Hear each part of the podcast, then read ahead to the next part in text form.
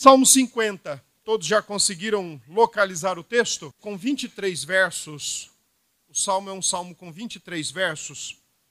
E eu vou fazer a leitura dele todo dessa vez. E depois nós vamos organizar a nossa exposição em três momentos: verso 1 ao verso 6, verso 7 ao verso 21 e por fim, verso 22 e 23. Nós vamos organizar em três momentos esse texto. Diz assim o texto, Salmo de Asaf: Fala o poderoso, o Senhor Deus, e chama a terra desde o levante até o poente, desde Sião, excelência de formosura, resplandece Deus. Vem o nosso Deus e não guarda silêncio. Perante ele arde um fogo devorador, ao seu redor esbraveja grande tormenta. Intima os céus lá em cima e a terra para julgar o seu povo. Congregai os meus santos, os que comigo fizeram aliança, por meio de sacrifícios. Os céus anunciam a sua justiça, porque é o próprio Deus que julga. Escuta, povo meu, e eu falarei. Ó Israel, e eu testemunharei contra ti. Eu sou Deus o teu Deus. Não te repreendo pelos teus sacrifícios, nem pelos teus holocaustos, continuamente perante mim.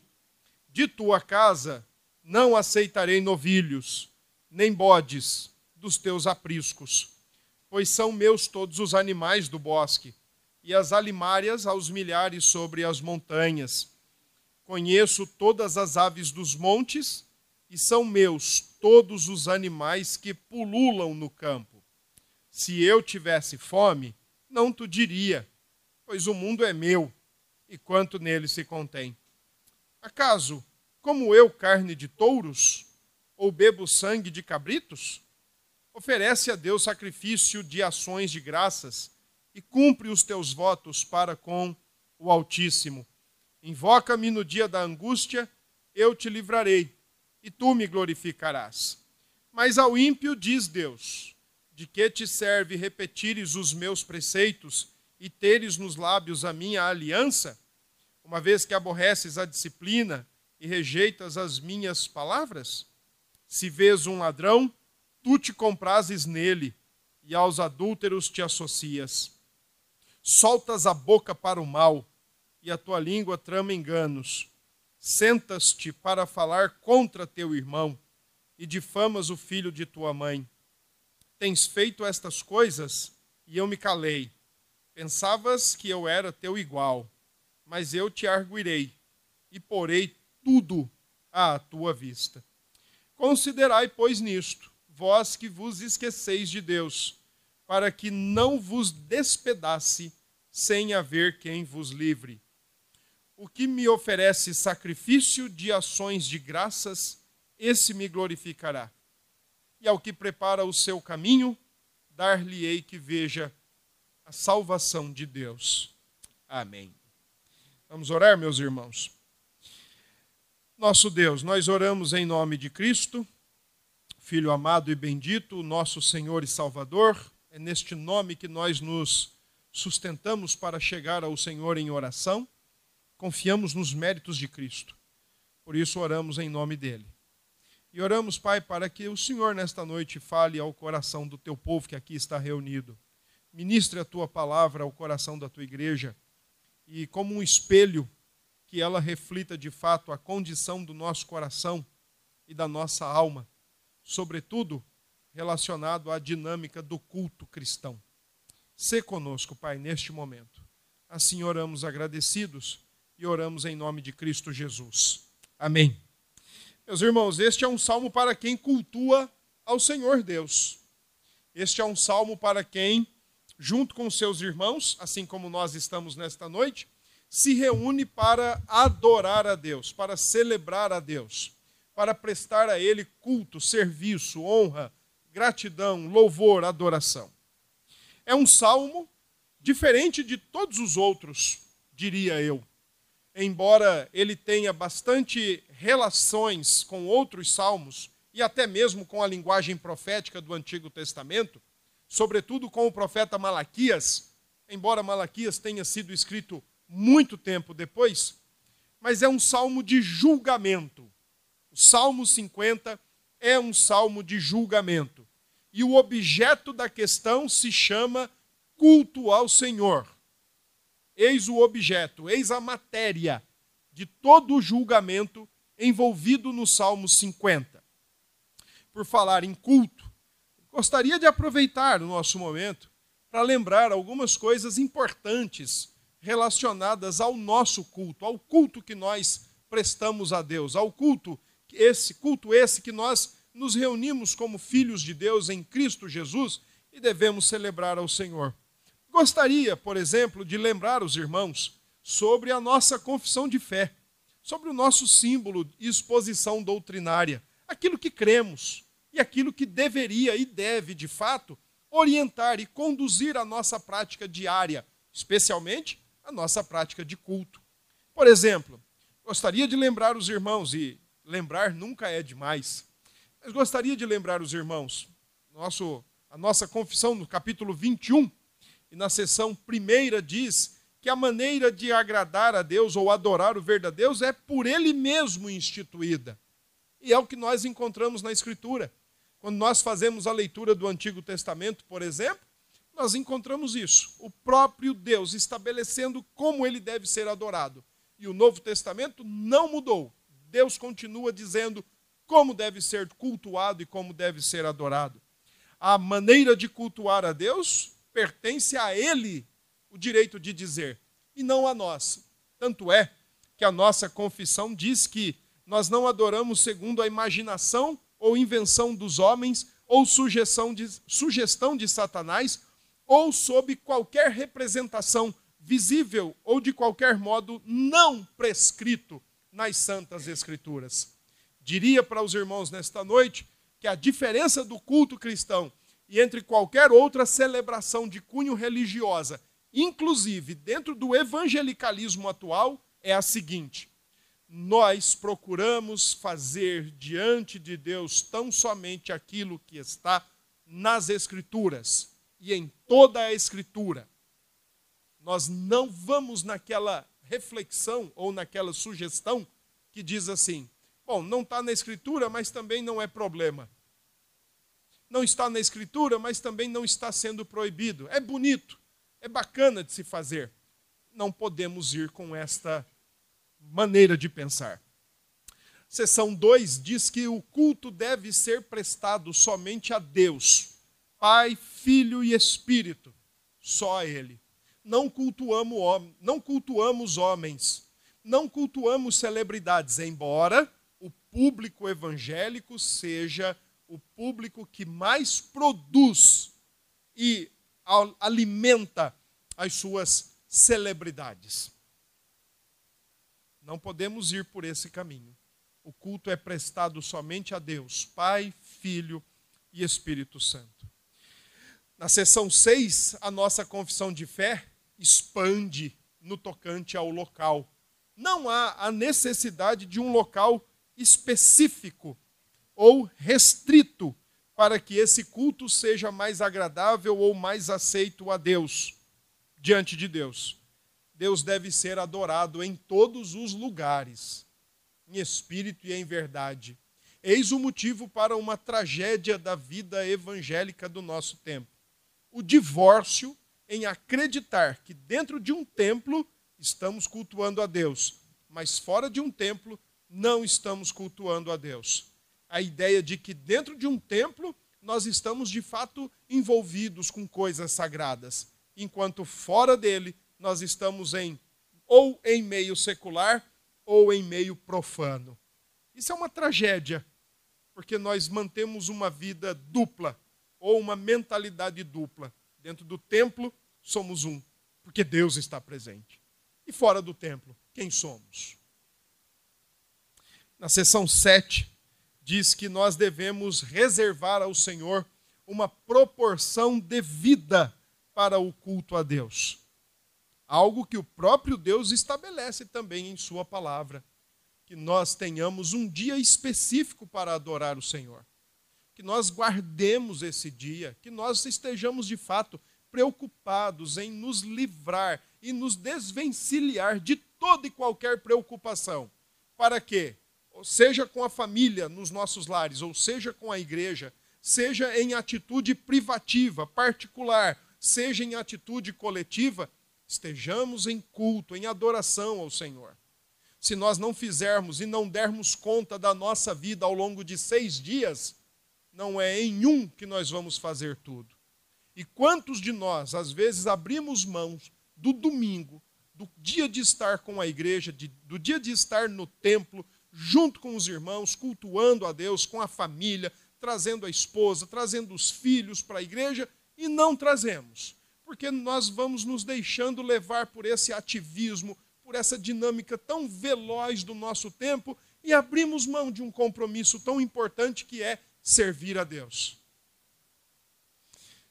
Ainda hoje eu estava lendo algo que um pastor colega meu escreveu, muito interessante, e ele dizia que no, no, Antigo Testamento nós vemos até os animais tendo um dia para descansar. E após o pecado nós trabalhamos feito animais.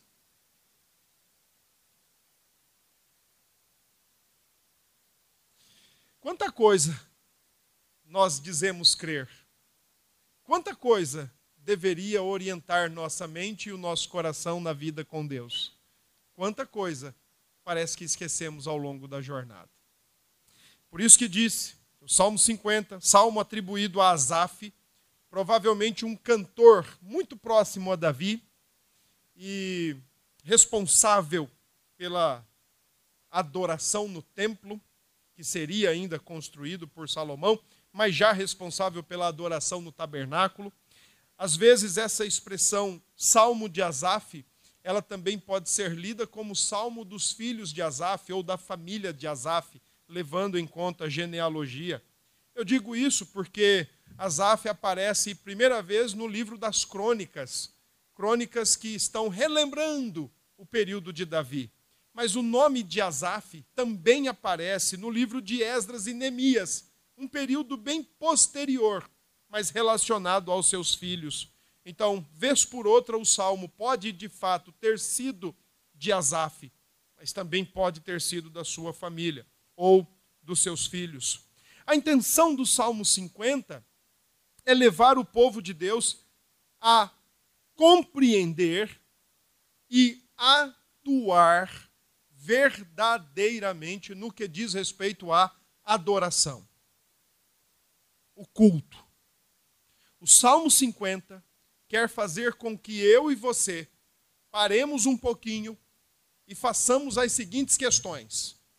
Se Deus viesse falar comigo sobre o culto que eu presto a Ele, o que Ele me diria? Essa é a primeira pergunta. A segunda pergunta que nós deveríamos nos fazer com este salmo, tendo ele por auxílio: uh, Por que, que eu saio da minha casa e vou para o templo? Por que, que eu oro com os meus irmãos? Por que eu canto com os meus irmãos? Por que eu entrego minhas ofertas e meus dízimos? Por que eu dedico uma parte do tempo da minha vida ou da semana diária, corrida, para estar no templo? Por que eu faço isso? O Salmo 50 tem essa intenção, gerar essa reflexão em nós gerar esse questionamento em nós. Além disso, o Salmo 50 também tem uma terceira intenção. O meu culto que eu presto aqui no templo, se ele tem continuação com a minha vida lá fora do templo. Por quê? Eu falaria das pessoas aqui no templo. Ou porque eu estou no templo, eu não falo das pessoas, mas fora do templo eu falo das pessoas. E aí, como é que eu quero cultuar a Deus se eu tenho uma vida dupla? Se no templo eu abro a boca para, por exemplo, cantar as feras ou as flores. Mas lá fora, eu abro a boca para maldizer, para apoiar passiva ou ativamente o erro. Então, o Salmo 50 tem essa terceira finalidade: levar você a considerar o seguinte. Peraí, você, como diriam os reformados do século XVI e XVII, você está perante a face de Deus mesmo o tempo todo? Sim, estou. Tá, então você tem coragem de fazer aqui dentro o que você faz lá fora?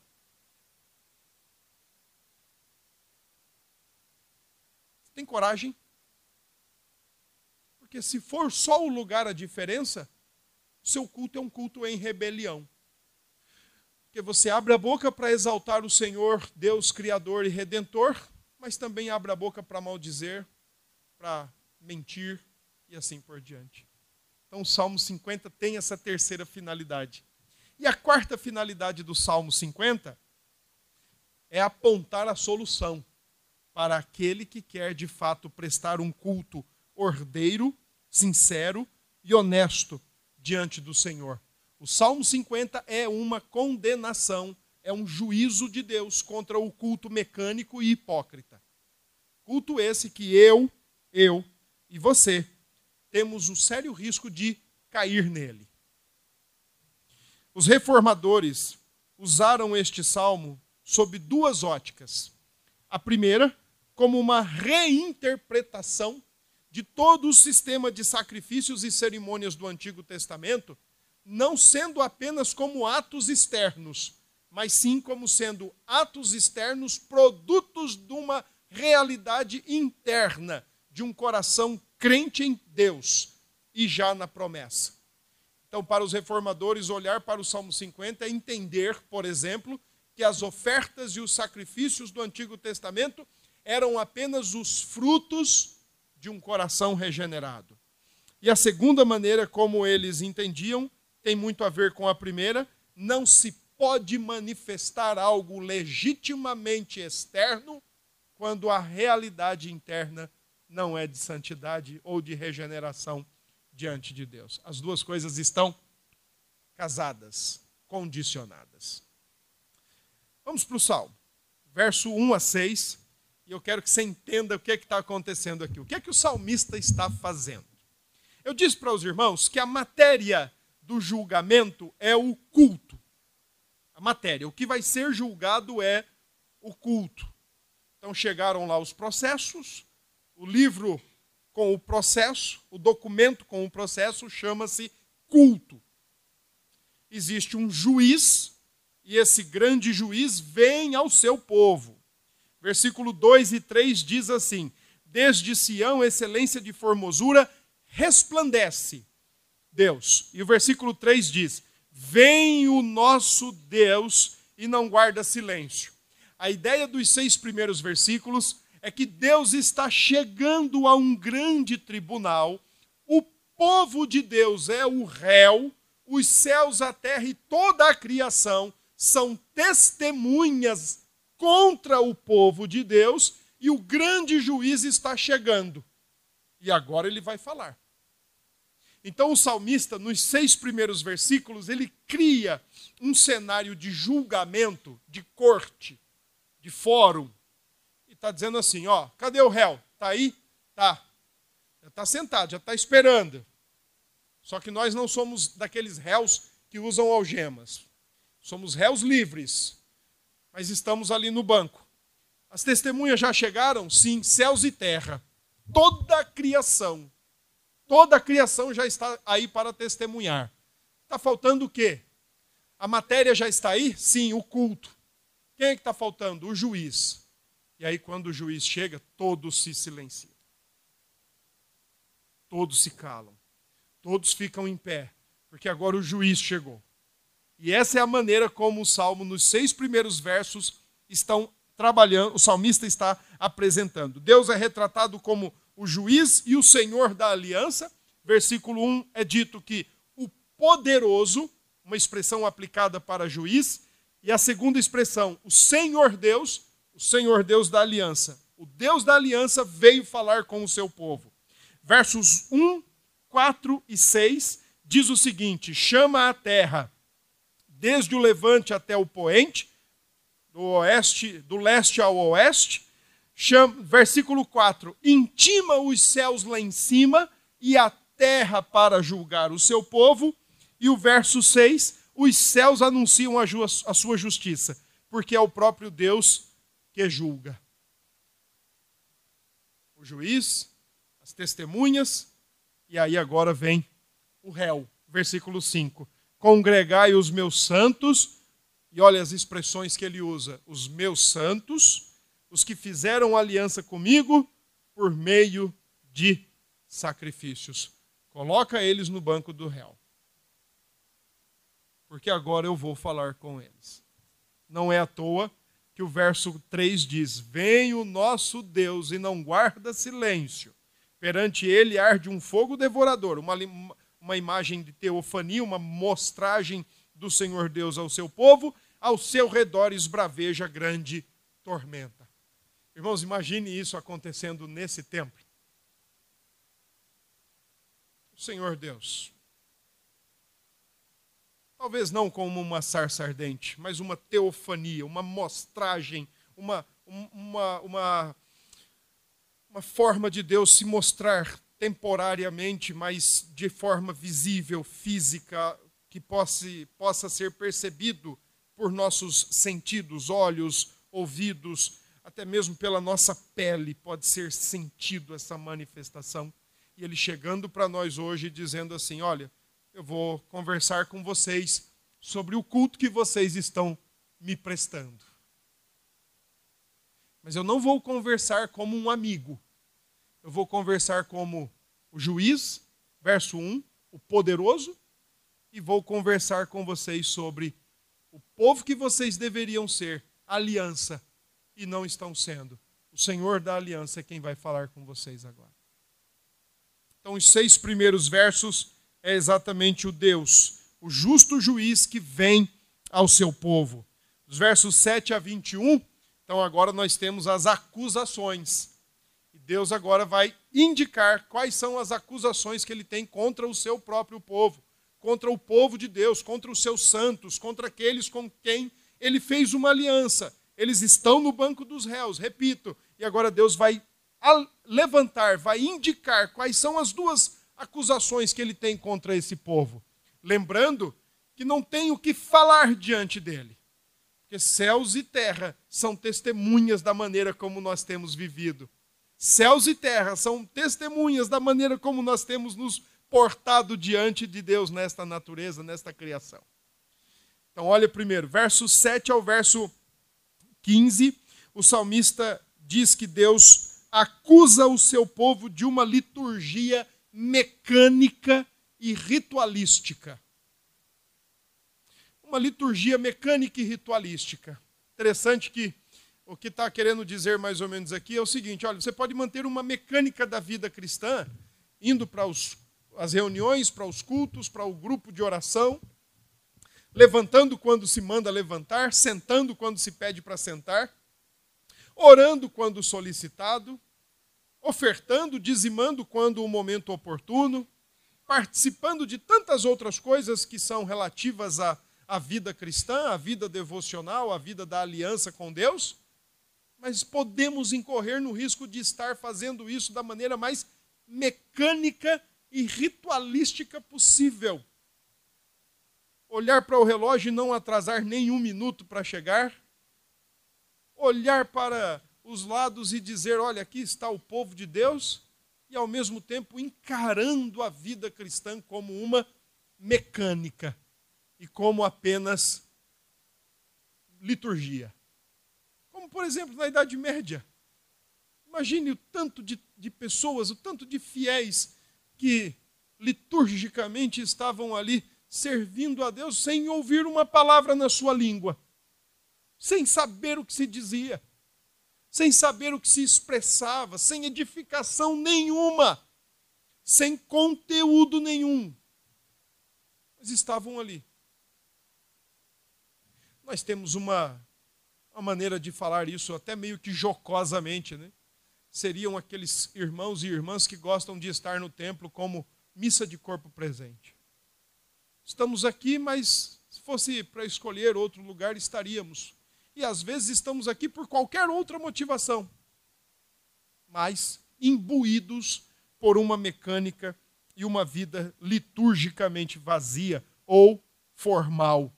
O verso 7 é interessante porque os termos que estão aí são os termos do Êxodo 20.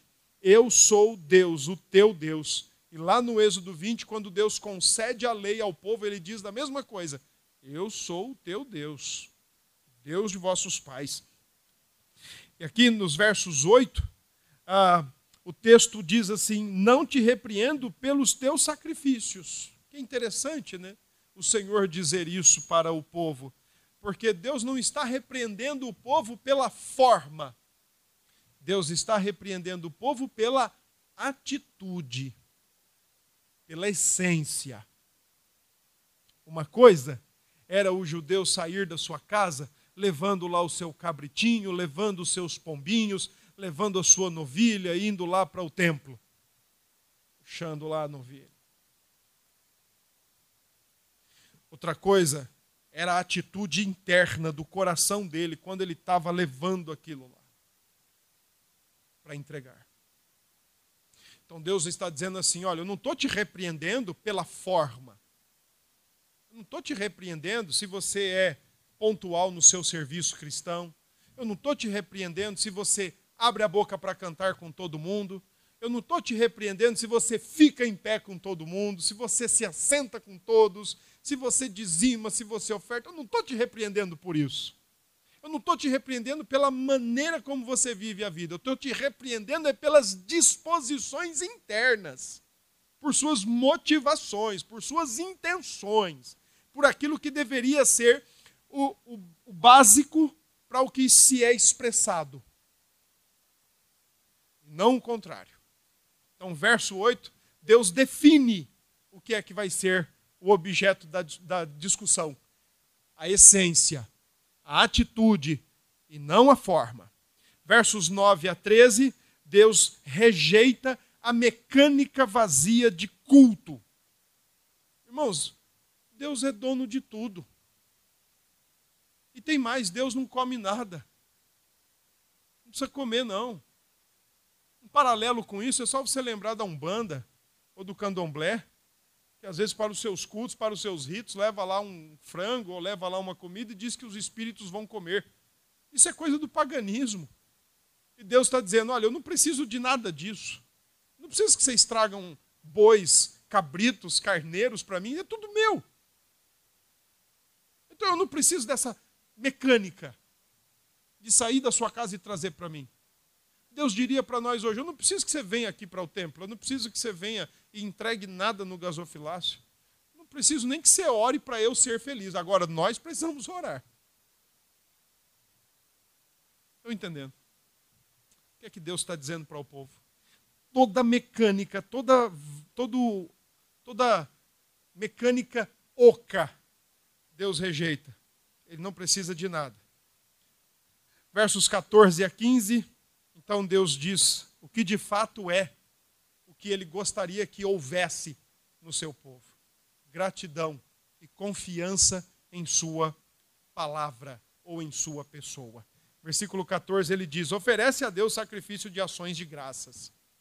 Interessante, o que Deus está dizendo é o seguinte: vocês me trazem animais, mas sem gratidão.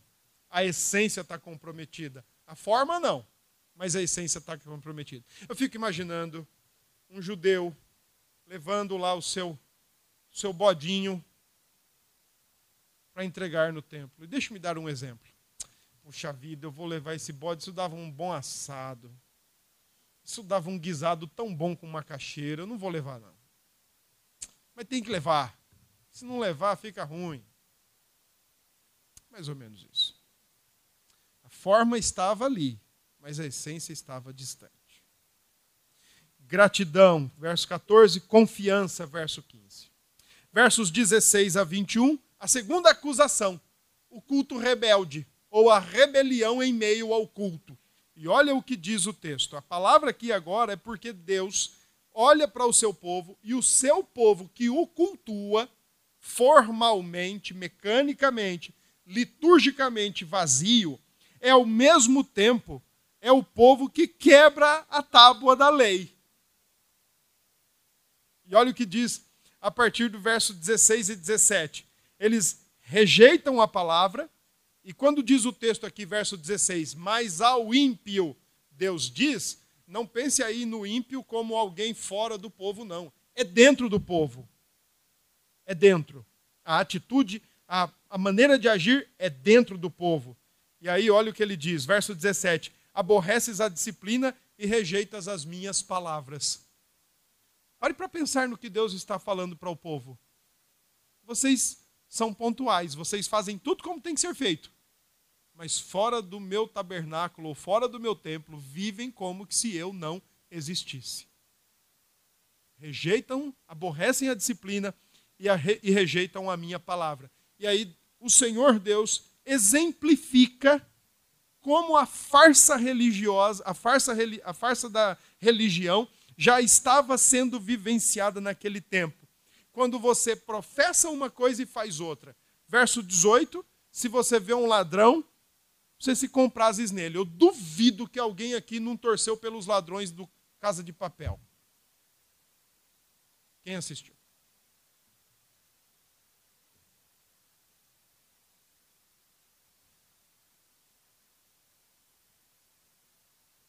Verso 18: E aos adúlteros te associas.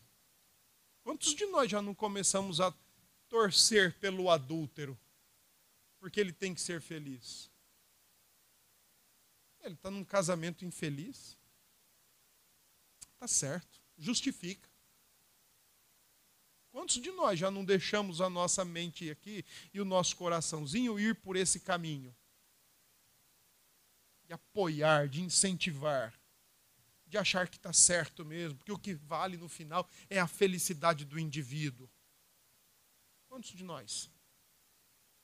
Verso 19: Soltas a boca para o mal, e a tua língua trama enganos, falso testemunho, mentira. Falamos aqui para o Senhor que Ele é tudo para nós, é a única razão da nossa vida, como acabamos de cantar aqui agora há pouco também cantamos o hino. Esse aí é o que eu mais. Esse aí eu acho que é o que a gente mais fala em verdades, para não dizer mentiras. Te agradeço pelos inimigos. Quem agradece pelos inimigos, gente? Só tem um que agradeceu mesmo: é Cristo. Porque para nós, inimigo tem que morrer. E se a gente não puder matar, a gente trama um jeito dele morrer. Mas a gente aqui canta. Te agradeço pelos amigos, pelos inimigos também te agradeço. Cantamos agora de pouco, és tu única razão. É mesmo? É. Mas nós estamos com a boca falando uma coisa aqui dentro e sabe lá o que estamos falando lá fora. E olha que interessante, verso 20: Sentas-te para falar contra teu irmão e difamas o filho de tua mãe. A farsa religiosa dentro do povo da aliança. Formalmente, ótimo. Mecânica e liturgicamente, exemplares. Agora, essencialmente, uma negação. E integralmente todo fatiado, porque o que eles falavam no templo não se confirmava fora. O Senhor acusa o seu povo dessas coisas. Verso 21 é interessante porque o salmista diz: o silêncio de Deus não é algo que aquece o mal. O fato de Deus estar silencioso não significa que ele está aprovando o que nós fazemos. Olha o que diz o verso 21. Tens feito estas coisas e eu me calei.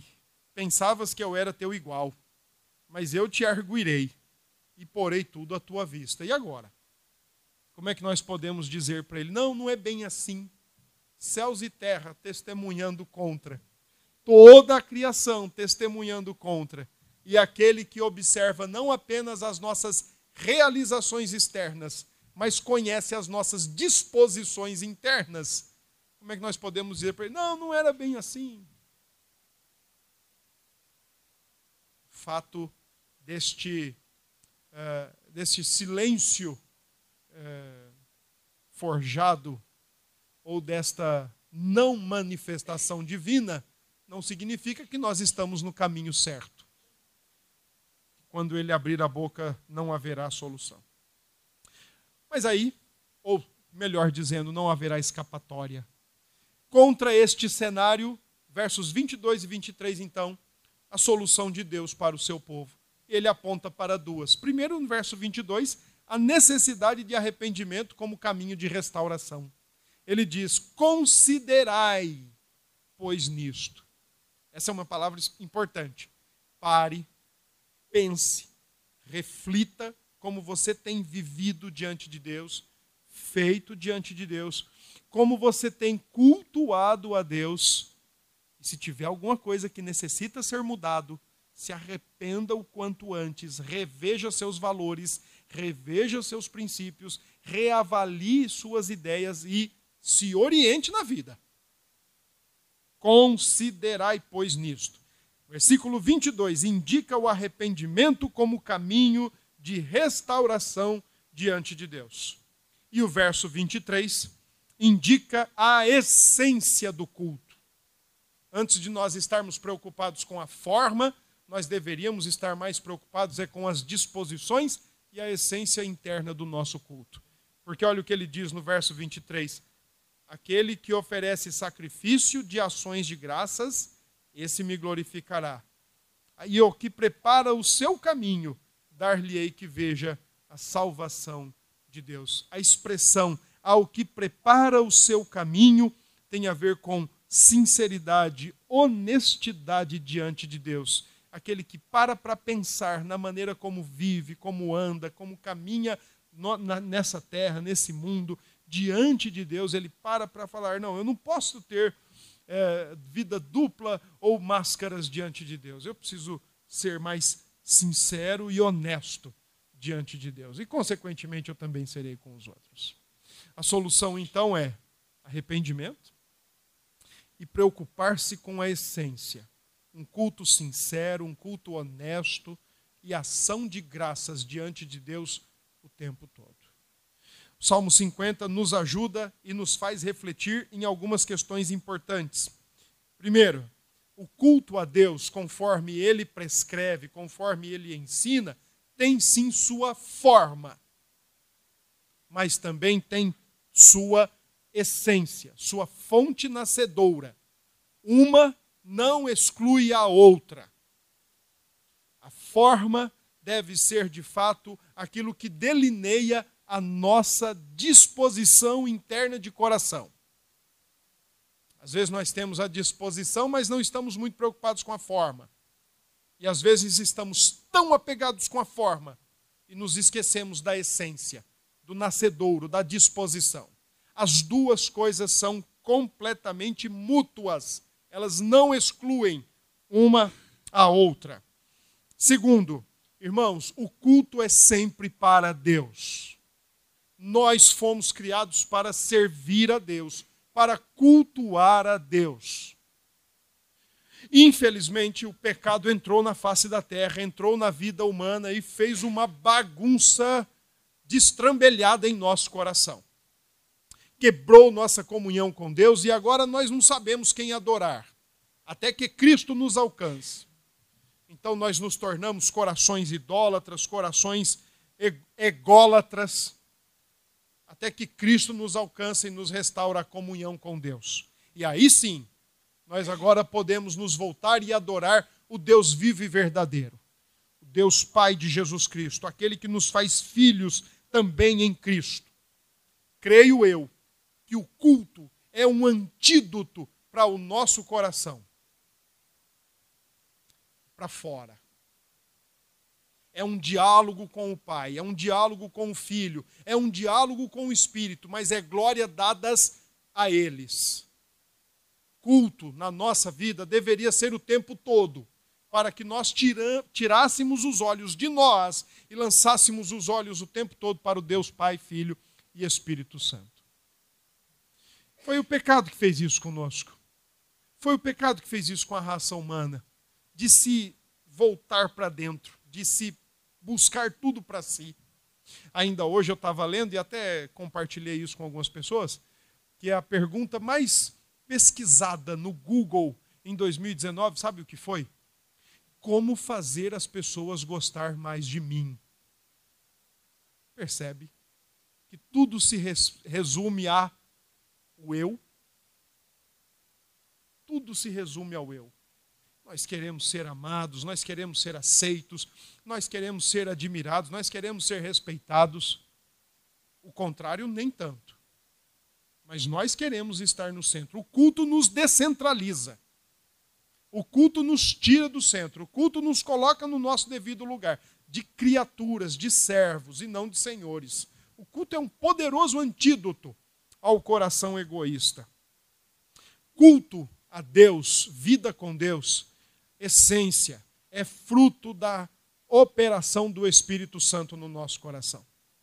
Diz o apóstolo Paulo aos Coríntios: ninguém pode chamar Jesus Cristo de Senhor, prestar uma atitude de reverência e de adoração diante dele, se não for pelo Espírito Santo. Ninguém pode fazer isso. Portanto, o verdadeiro culto, ainda que ele tenha sua forma, conforme Deus estabelece, ainda que ele tenha o seu tempo contínuo, mas ele também tem o seu tempo oportuno para que a igreja se reúna, ele tem o seu nascedouro, coração regenerado por Cristo Jesus. O culto é fruto de um coração regenerado. Duas maneiras o Salmo 50 nos faz lembrar ou olhar para Jesus, no tocante aos seus ensinos. Primeiro, como o grande profeta, que Moisés anunciou, Jesus também, assim como Deus no Antigo Testamento, no Salmo 50, na palavra do profeta Isaías e na palavra do profeta Malaquias, assim também o Senhor Jesus condenou o culto mecânico e o culto hipócrita. Ele também condenou. Ele diz: ai daqueles que me chamam Senhor, Senhor, que dizem que fazem as coisas no meu nome. Ai desses. Em outra ocasião, ele diz: Ai daqueles que me adoram com os lábios, esse povo me honra somente com os lábios, mas o seu coração está, está distante de mim. O Senhor Jesus também condenou. Lembremos-nos de suas palavras. E por fim, o Senhor Jesus também, como grande profeta, ensina que o nosso culto, o culto aceitável, agradável a Deus, não está restrito a um local específico, não precisa ser no monte ou em Jerusalém. Não precisa ser de um jeito ou de outro, mas ele tem que ser em espírito e em verdade. Esse é o ensino de Jesus. Jesus, portanto, nos dá todas as balizas plenas para cultuar a Deus, em espírito, regenerados por Ele, em verdade amparados e alicerçados na Sua palavra. Façamos uma revisão, irmãos. É importante. Comece a pensar na sua vida de culto a Deus, na sua vida devocional, na sua vida com o Senhor. Pense, reflita, amadureça suas ideias. Se tiver algum critério ou alguma ideia errada, tira o mais rápido possível. Mas seja sejamos nesta noite chamados à ordem pelo Senhor, no intuito de revisarmos e de fato prestarmos a Ele um culto agradável, tanto em forma como em essência. Em Cristo Jesus. Amém. Vamos orar encerrando, meus queridos. Vamos nos colocar em pé. Pois eu tenho tenho dois recados para dar à igreja.